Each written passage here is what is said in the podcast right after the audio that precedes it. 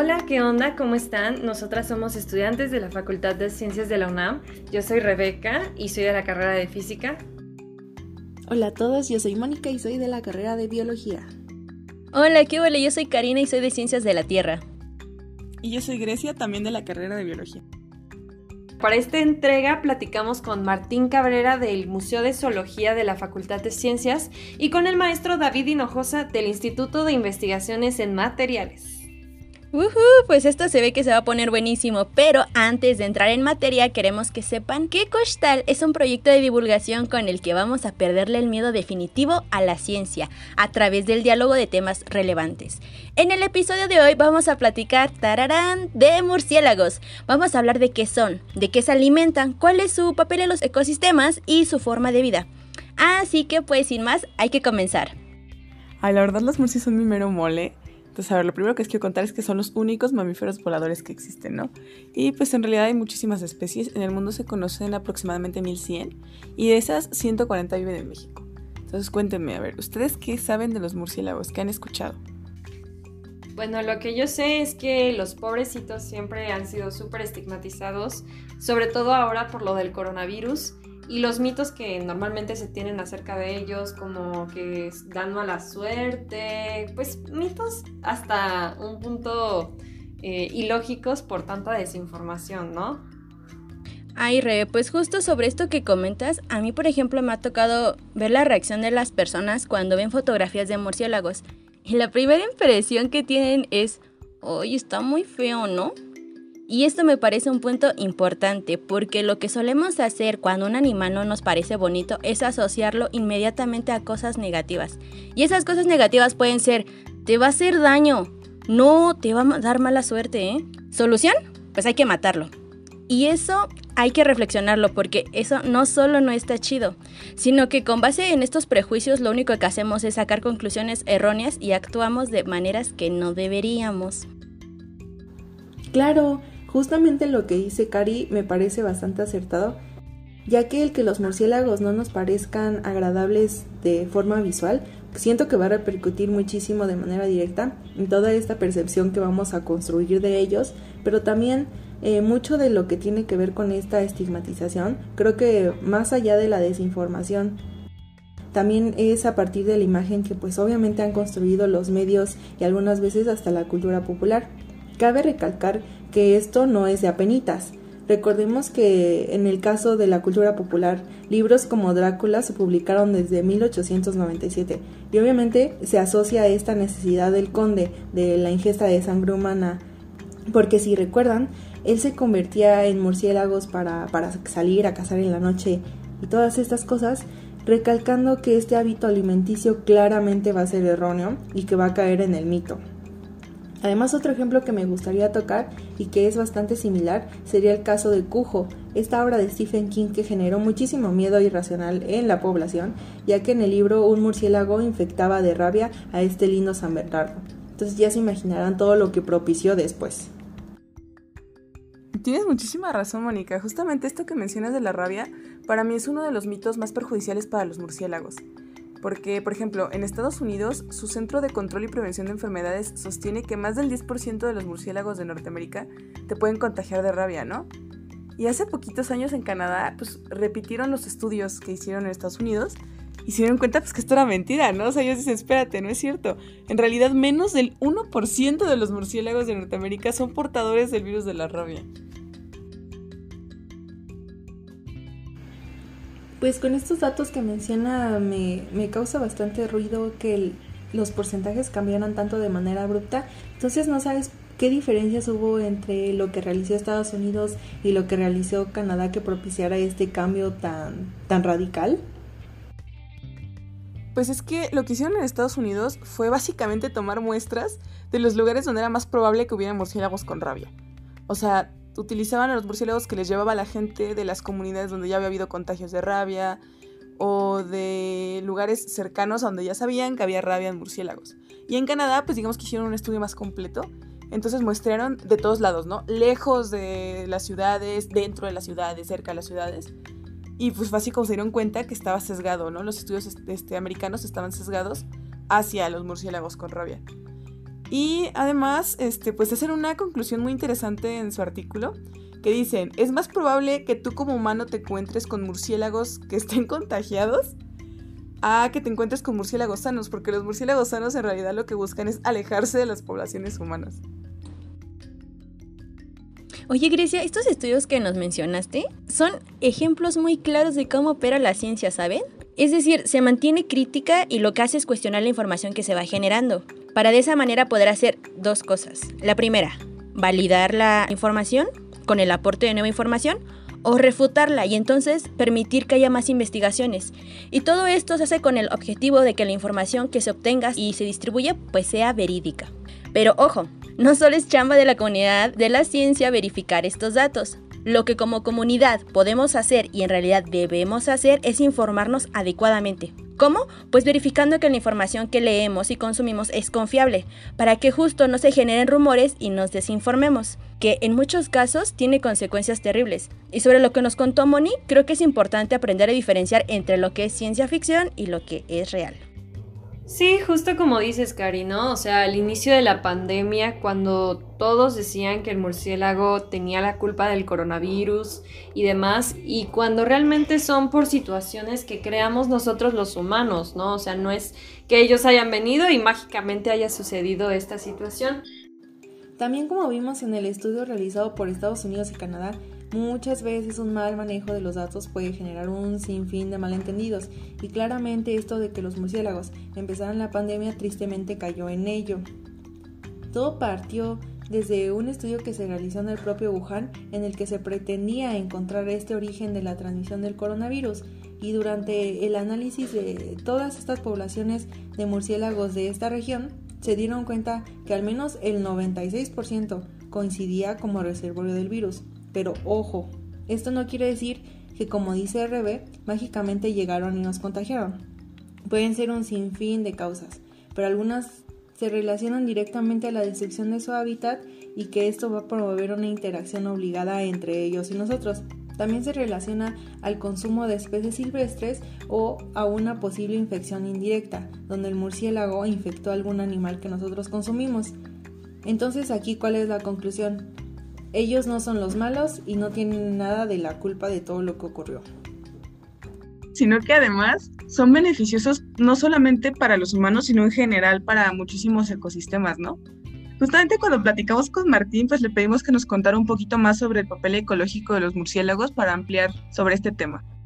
Los murciélagos son el segundo grupo de mamíferos más diverso actualmente a nivel mundial y esto hace que ecológicamente también sean muy importantes. Son el único orden que incluye a todos los gremios tróficos que se conocen para mamíferos, esto es tipos de alimentación. Los hay insectívoros, carnívoros, hematófagos y aquellos que se alimentan de productos vegetales como frutas, polen y néctar, algunas flores. Así que funcionan como elementos esenciales para que una gran cantidad de especies de plantas lleven a cabo la reproducción cruzada se produzcan frutos, se dispersen las semillas, se regeneren los bosques al promover la sucesión ecológica. Los que se alimentan de insectos ayudan a eliminar potenciales plagas para la vegetación y los cultivos, y el guano, que es el excremento de los murciélagos, cuando se deposita en el suelo, ayuda a enriquecerlo y a complementar el ciclo de nutrientes. Los que son depredadores ayudan al control poblacional de diferentes especies de artrópodos de sustrato y todos tipos de vertebrados, desde peces hasta aves y ratones, por decir algo, y los que son hematófagos tienen importancia médica al estudiar, por ejemplo, la composición de su saliva. A ver, recapitulemos. Primero, hasta ahorita ya sabemos que los murcis son los únicos mamíferos que vuelan, son súper diversos, comen de todo nosotros los malinterpretamos, no los entendemos, cuando ellos al final de cuentas pues, nos terminan prestando estos servicios ecológicos, ¿no? Simón, Simón, Simón, o sea, justo, ¿no? Estoy muy impactada porque lo que nos dice Martín sobre estos hábitos, hay frugívoros que, que consumen polen, que consumen néctar, que consumen de todo, omnívoros. Y bueno, o sea, de los hábitos que él nos menciona, a mí me parece asombroso el papel de los insectívoros, porque, ay, espérense, les tengo un dato curioso. Y es que estos murciélagos pueden ingerir entre el 50 y el 150% de su peso corporal, pero en insectos, y esto lo hacen cada día. O sea, nada más imagínense la cantidad de, insectos que consumen. Podríamos hablar hasta de toneladas y imaginamos cuántos murciélagos salen cada noche. ¿Y de los polinizadores? No, espérense, es que en México vive una especie que se llama Leptonicteris hierbabuene y esta especie poliniza agaves. Ay, bueno, pero ahí eso que no, van a decir, pues les cuento. El nombre dominguero de este murciélago es murciélago tequilero, porque los agaves que él poliniza sirven para poder obtener tequila y pulque, señoras bebidas. Pues mira, justo esto que mencionas de Leptonicteris es súper interesante porque hace seis años en México tuvimos la crisis de los agaves. No sé si se acuerdan de eso o si se enteraron. Y pues esta, crisis se dio porque se estaban muriendo los agaves. Hagan de cuenta que en los cultivos del agave tequilana, que es el, que usan justo para el tequila, les cayó una plaga bacteriana y se estaba muriendo todo. Y después les cayó una plaga de hongo y se seguía muriendo todo. Y al mismo tiempo, en el Instituto de Ecología de la UNAM se dieron cuenta que las poblaciones del murciélago Leptonicteris estaban disminuyendo. Entonces fueron a ver qué estaba pasando y resulta que los productores de tequila no dejan que los agaves saquen flor. Porque si un agave florea, se muere. O sea, ya solo puedes sacar flor una vez y ya la planta no te sirve para producir tequila, ¿no? Entonces, pues preferían ellos pues, no dejar que creciera. Entonces, si no tenías estas flores, no podía darse la reproducción cruzada que nos comenta Martín y las plantas no tenían variabilidad genética. Entonces, lo que las mata una, las mata todas. Para tratar como de amortiguar un poquito este problema, los investigadores llegaron a un acuerdo con algunos productores, ¿no? Y les dijeron, mira, si tú dejas que cierto porcentaje de tus cultivos flore, yo te voy a dar este sello que se llama Bad Friendly que indica que tú estás comprometido con los murciélagos. Y ya, tristemente, solo 14 marcas, pues digamos, están en este acuerdo. Pero pues ya saben, ¿no? La próxima vez que compren tequila, busquen el que tenga el sello del murciélago, porfa.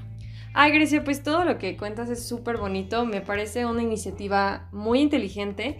Y pues yo fíjate que no sabía nada de lo de Bat Friendly, es un tip muy muy bueno, ya que es una ayuda pues recíproca, ¿no? Tanto para, los, para las personas que se dedican a producir el tequila, etcétera, y también para los murciélagos, ¿no? En cuidar ese ecosistema y que al final de cuentas todos estemos en santa paz. O sea, además tienen un mecanismo único estos mamíferos voladores, que es la aclamada ecolocalización. ¿Qué les parece si comenzamos definiendo el concepto? Y es que la ecolocalización se trata de un mecanismo que consiste en la emisión y percepción de ultrasonidos y en la interpretación de los ecos que éste genera. De esta manera se puede construir una imagen acústica del entorno. ¿Mm? ¿Cómo ven? Me pareció una definición bastante acertada, pero creo que podríamos poner otro tipo de ejemplos para ver si podríamos comprenderlo de una mejor forma. ¿Qué les parece? ¿Alguien tiene alguno? Ah, mira, Moni, eso yo te lo puedo contestar. Es muy sencillo. Mira, básicamente los murciélagos se ubican con sus ruidos. Eh, para esto vamos a separar la palabra en eco y localización. Eco como cuando estés en una cueva y entonces gritas tu nombre, en mi caso sería Rebeca, entonces grito Rebeca, Rebeca, Rebeca, Rebeca. Y bueno, ahora con la palabra localización es como cuando quieren llegar a la facultad y abres Google Maps y entonces te dice cuánto te vas a tardar y qué ruta tienes que seguir. Básicamente el eco te va a decir qué obstáculos hay y te describe tu entorno. Eh, sobre esto, fíjate que el experto Martín Cabrera platica un poco más a fondo. Varios animales usan el sonido de alta frecuencia o ultrasonido esto incluye a cetáceos, algunas musarañas y tenrex, y pocos roedores y marsupiales. De estos últimos no se conoce muy bien cómo es eh, llevada a cabo la ecolocación. Se piensa que solo es para comunicación, pero es indudable que en cetáceos existe y por supuesto en murciélagos. La ecolocación es un proceso complejo y altamente evolucionado que le ha dado a los murciélagos la habilidad de explotar un nicho ecológico que solo otros pocos animales han alcanzado, que es el cielo nocturno. Como ven, la ecolocación no es única de murciélagos, pero se considera que ha alcanzado su pico evolutivo en estos mamíferos. No, pues bueno, o sea, el grado de evolución, nada más chequense, es tal que cuando los murciélagos insectívoros cazan, lo hacen en tres fases bien definidas. Son la fase de búsqueda, la fase de aproximación y la fase terminal. La primera fase, que es la fase de búsqueda, es el momento en el que el murciélago emite sonidos de manera constante. Lo hace con el propósito de detectar tanto presas potenciales como obstáculos. En la fase de aproximación, como su nombre lo dice, el murciélago ya ubicó una presa, entonces va a acercarse tanto como pueda. Lo que va a hacer es emitir pulsos que van a ser más cortos, pero van a ser un poquito más rápidos, porque lo que quiere obtener es la información más precisa que pueda de la presa. Y al final, en la fase terminal, es el momento en el que el murciélago realiza una muy pero muy rápida emisión de pulsos y ¡pam! atrapa a la presa. Ya con todo este contexto me queda más claro toda esta posible precisión de la ecolocalización en el caso de los murciélagos y justo me comentó David acerca de algunas preguntas que también a mí me surgieron cuando todavía desconocía de todo este contexto. ¿Acaso será posible que los murciélagos choquen? ¿O de verdad este mecanismo es tan fabuloso como dicen que evitan cualquier obstáculo que se les presente? Y curiosamente sí pueden chocar, a pesar de su habilidad de ecolocalización, sí pueden llegar a chocar y eso se debe a la forma en la que ellos reciben los ecos de las superficies en las que rebota el sonido que ellos emiten. Entonces hay un estudio, de hecho en el 2017, donde eh, los murciélagos los ponían frente a una superficie metálica y eh, veían que eh, los murciélagos algunos chocaban con la superficie metálica y este, este estaba vertical, imagínense un espejo eh, en el que pues el murciélago va y no logra identificar que ahí hay un obstáculo por la superficie tan lisa que se encuentra ahí. Y algunos alcanzaban a lograr desviarse alcanzaban a evitar el choque, pero otros tantos sí chocaban y entonces sí, sí, sí, pues sí pueden chocar. Y esto pues afecta bastante el desplazamiento de los murciélagos y esto, este estudio pues, refleja también que pues cada vez los humanos estamos empezando a invadir, imagínense los edificios o imagínense las casas que empiezan a tener estos vidrios y entonces cuando están dentro del hábitat de los murciélagos, pues estos los pueden afectar eh, de esta forma. Pero sí, totalmente sí pueden ser afectado el sistema de colocalización de los murciélagos eh, debido a las condiciones humanas que, los estén afectando. Pero sí, definitivamente sí se puede. Ah, caray, miren, eso no me lo esperaba, ¿eh? Yo pensaba que sí pueden evadir a cualquier obstáculo que tuvieran enfrente. Fíjense que esto de que se pueden ver afectados por la infraestructura humana también me parece un, un punto. Aunque bueno, estos temas en los que se toca la relación entre humanos y naturaleza, a mí me parece que son temas de mucha, mucha reflexión. Pero de momento pues hay que continuar con los murciélagos. Oye, Rebe, regresando un poquitito a, lo que hablamos hace rato de los murciélagos que cazan, yo tengo una dudísima. Mira, hay unos murciélagos que pescan, entonces yo sé que utilizan la ecolocalización para no chocar entre ellos. Hagan de cuenta que tienen su estanque con peces y van pescando de uno en uno, o sea, no llegan todos los murciélagos juntos y se estampan entre ellos, ¿no? Mi duda es, ¿también utilizan la ecolocalización para ubicar al pez o utilizan algún otro mecanismo para eso? Ah, mira, Grecia, tu pregunta es súper interesante. Pueden ecolocalizar hasta en el agua. Llegan las ondas sonoras, hay una parte que se transmite y otra que se refleja, pero de hecho las ondas, fíjate que viajan mucho más rápido en el medio sólido, después en el líquido y hasta en final en el gaseoso. ¿Cómo es? Órale, la verdad se me hace muy loco porque yo tenía la idea de que las ondas viajaban más rápido en el gas que en el líquido. No sé por qué, pero tenía esa idea. Órale, mira, se aprende algo nuevo todos los días. Y tengo otra duda, justo también sobre las ondas en el caso de los murcis.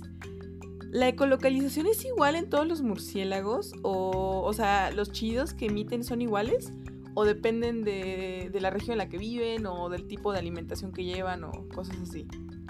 Ah, mira, pues como tal, los pulsos que crea cada murciélago son únicos, o sea, no interfieren en la ecolocalización del otro.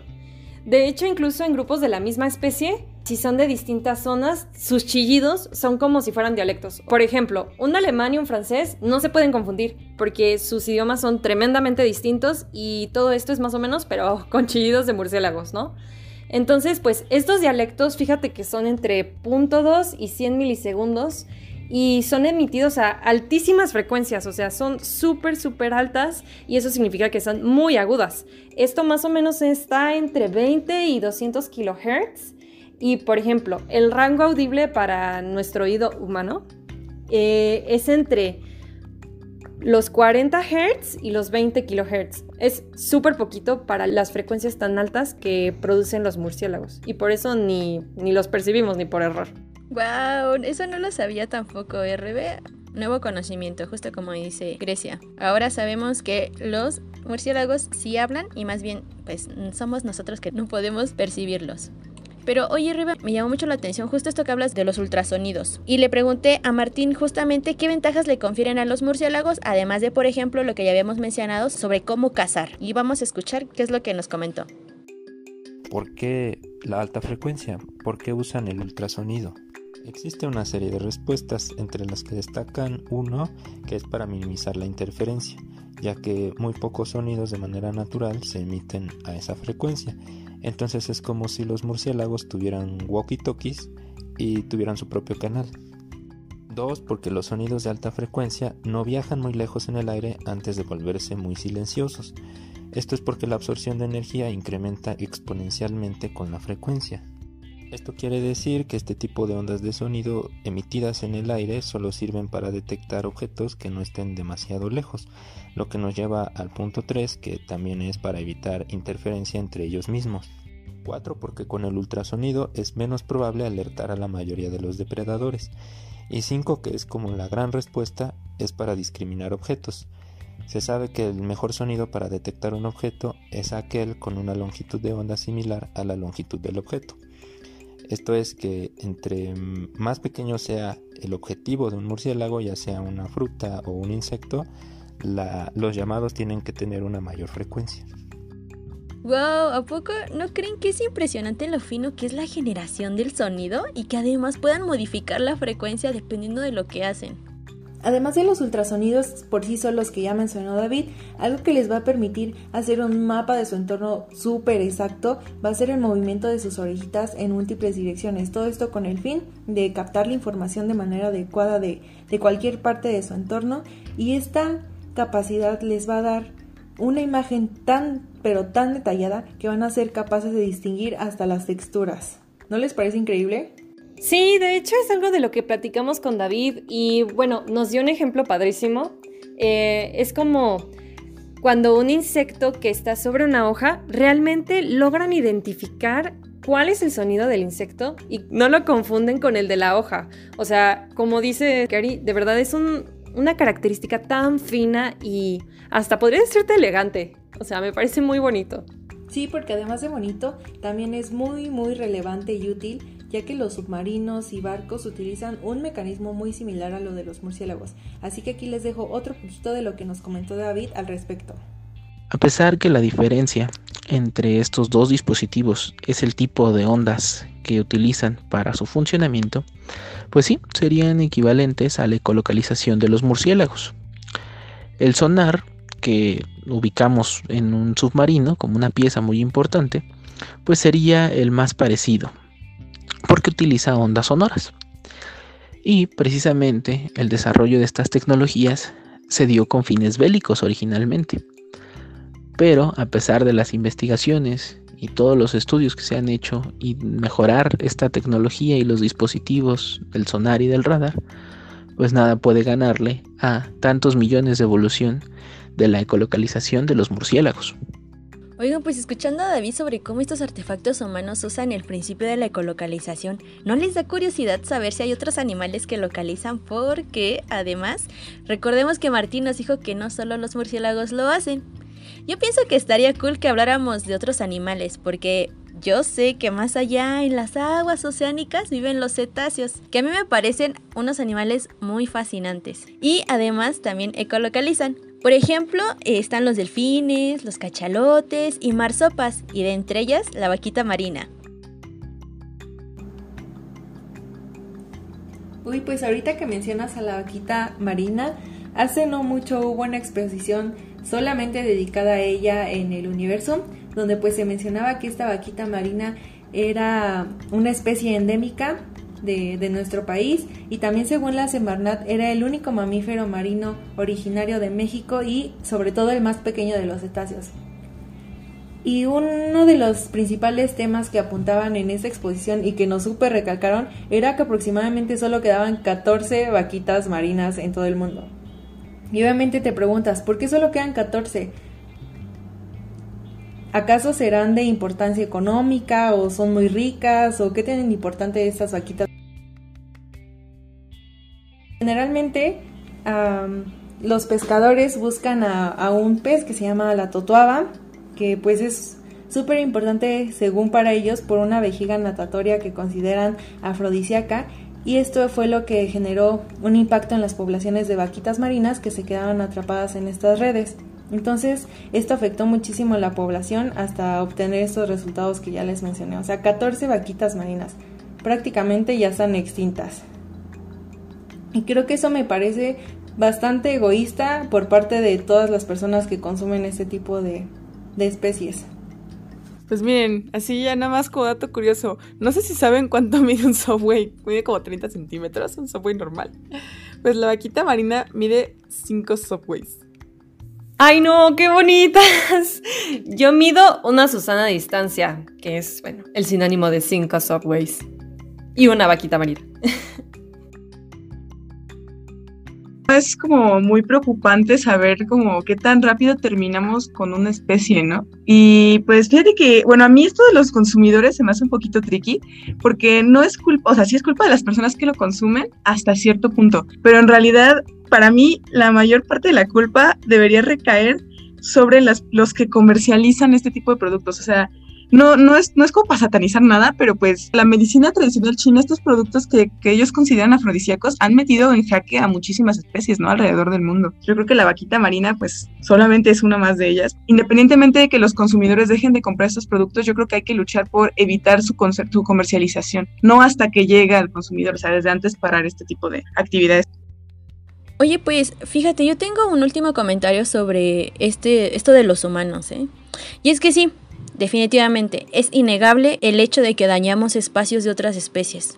Pero aguas, ¿eh? Dos cosas. Primero, el impacto que hacemos es diferenciado. No impacta igual la población de una ciudad que la población de un poblado rural que una mega empresa. Y dos, Existen personas como Rodrigo Medellín, que es un académico y promotor de la conservación de los murciélagos. Entonces, lo que podemos hacer es comenzar por abandonar las estigmatizaciones que nos hemos creado hacia murciélagos. Y no solo eso, hay que respetarlos y evitar que otras personas los dañen. Hay que reaprender a convivir con la naturaleza. Pues esperamos que esta primera entrega les haya encantado. Queremos darle las gracias al maestro David Hinojosa y al maestro Martín Cabrera por haber aportado información importantísima para nuestras discusiones. Y bueno, nos vemos en una próxima emisión de Kushtal. Chaito. Bye.